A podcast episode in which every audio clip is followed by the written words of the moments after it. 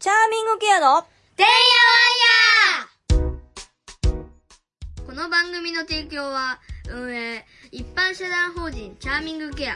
協賛小児がんの子供たちとその家族の金銭的社会的支援を募り小児がんで苦しむ子供たちの医療ケアの向上に寄与することを目的とする一般社団法人エンパワーチルドレンでお送りいたしますこの放送は病気や障害のある子どもたちと家族のためのトータルケアを考えるチャーミングケアが日々のてんやわんやの中からチャーミングケアのヒントを探していく番組です。はい、えー今日も始まりました。チャーミングケアのてんやわんや。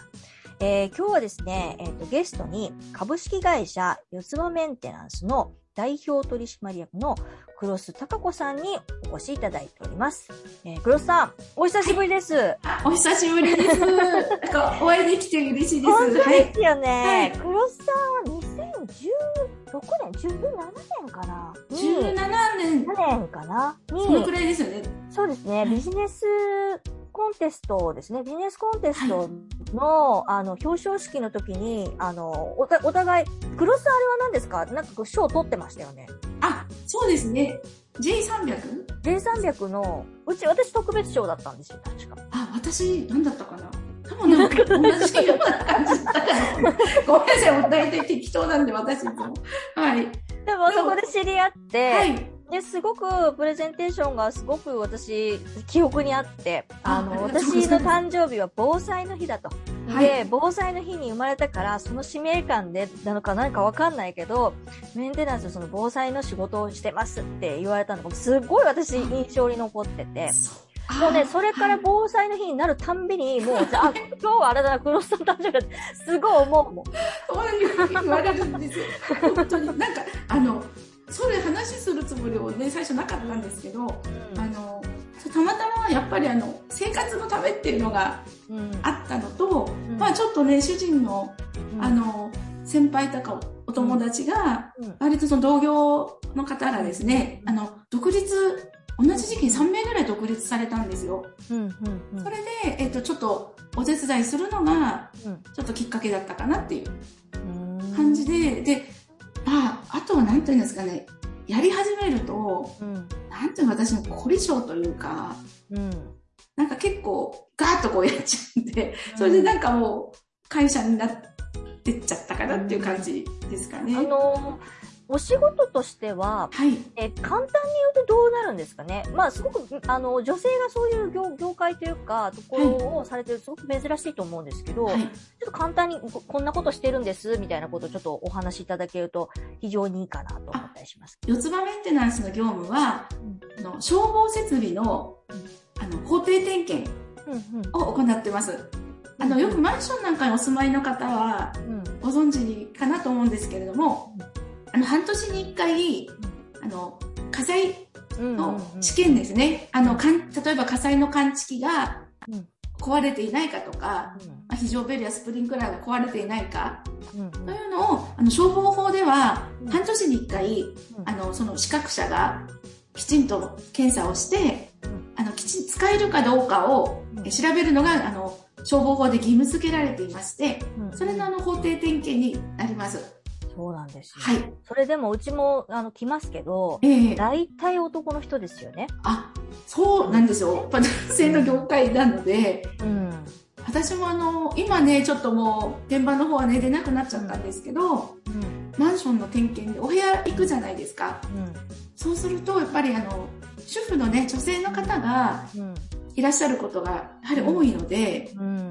あの、女の人が来てくれたということで、うん。結構、皆さん、喜んでというか、結構質問されるんですよ。そうだと思う。はい。私ね、その、消防は、うちは大体男性だけど、この前、私事務所移転したんですけどえ、えええあのね、Wi-Fi、はい Wi-Fi とか、ああいう電話のその配線する人も大体男の人じゃないですか。ええで、この前めっちゃうちんとこ女性が来て、うわはいっと思っ、あ、これかと思ったんですよ。女性が来る意外性ってこれかみたいな。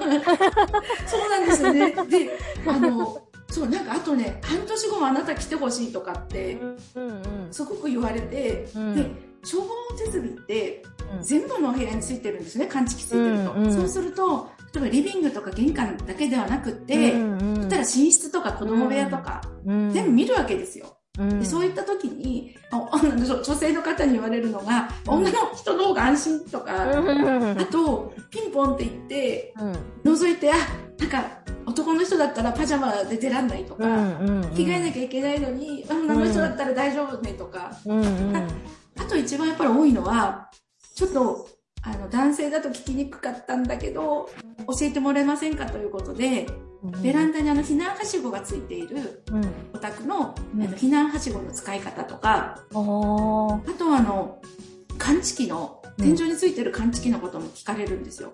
おー一番よく聞かれるのは、うん。リビングルームに、うんについてる感知器は結構その、なんていうんですか、その試験機でこうやるとすぐにうん作動確認できるんですけど、うん。キッチンの感知器だけいつまでもこうやって試験機を当ててるんで、うん。でそれって壊れてるんですかって聞かれるんですよ。うん。あの、そこだけ時間がかかってるので。うんうんで、で実は、あの、リビングルームとかうん。についているうん。同じ熱の感知器と、うん。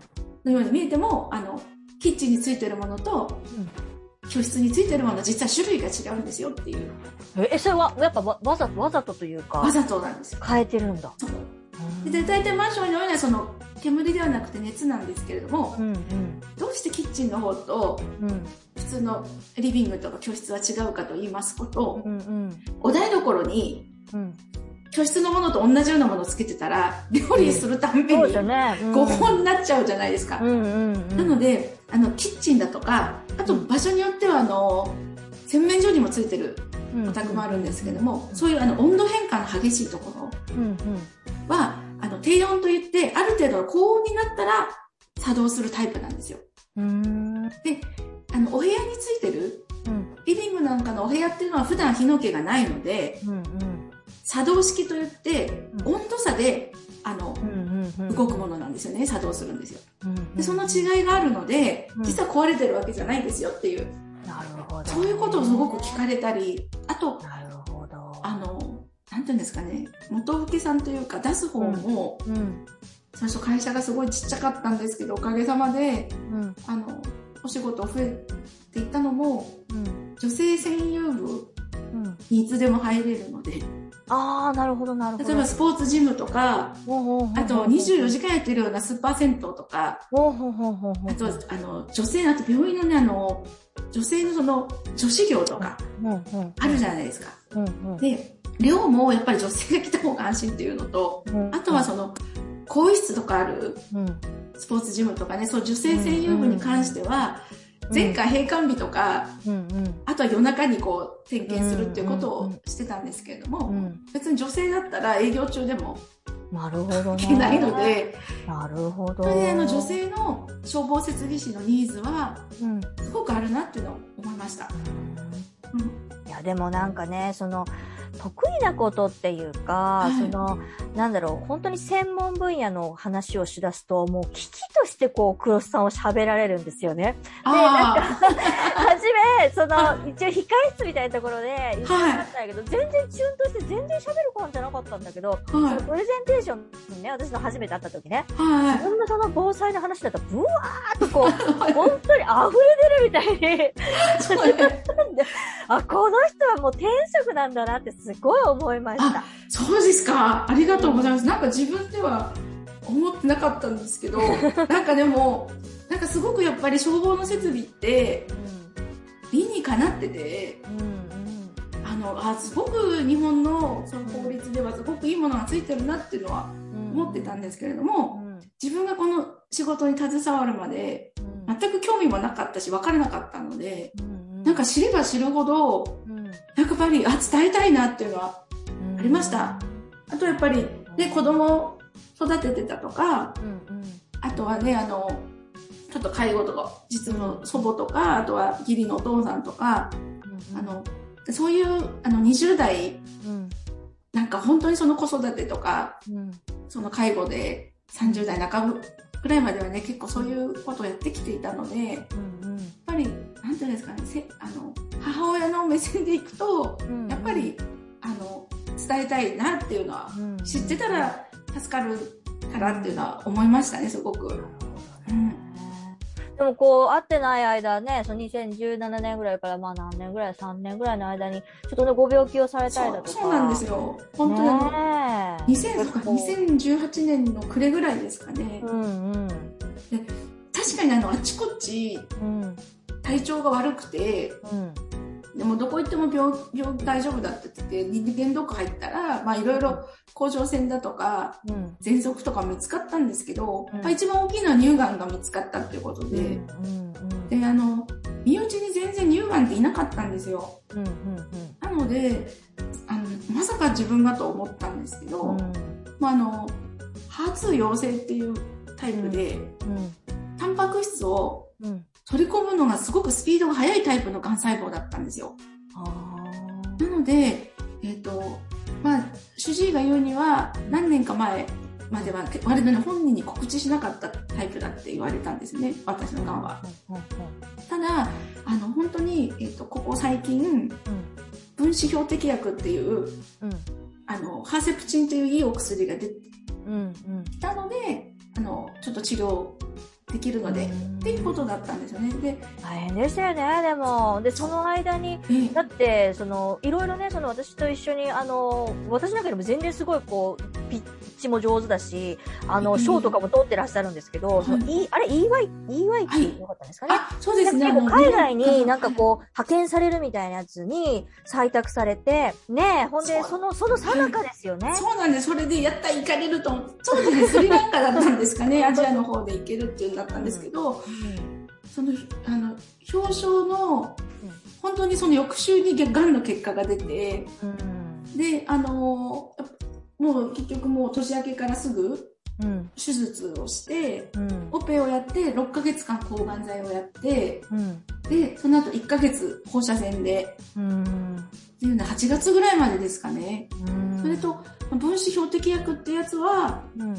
年半ですかね、続いたの。でも、あ行きたかったのに残念だな。いやー、でもね、それをね、なんかあの、皆さん多分現地に行かれて、なんかはい告知とかされるんだろうけど、黒須さんは、あの、ビビデオっていうかね、で、ちょっと、あの、オンラインみたいな感じでなんかされてたんですよね。で、それを、あの、Facebook つながってるので、それでこう、私拝見したんですよ。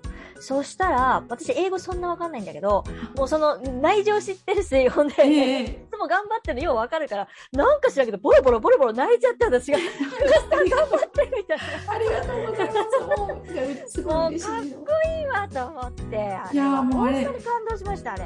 あなんかでもあれ本当ありがたかったのが、うん。ちょっと海外でやっぱりその、まあ、英語で、うんそういうセッションですとか受けなきゃいけなかったりするので、うんあの、ちょっと知ってるうん。方が、あの、英語の先生でうん。教えてもらったりしてたんですよ。うんでもちょっと癌になっちゃって行かれなくなっちゃったということで、うん。じゃあ、あの、その時に、じゃあ、あの、動画でうん。参加者の人たちにメッセージをうん。送ろうと思って、うん。それで、えっ、と、日本語で、うん。まず自分で原稿を書いて、うん。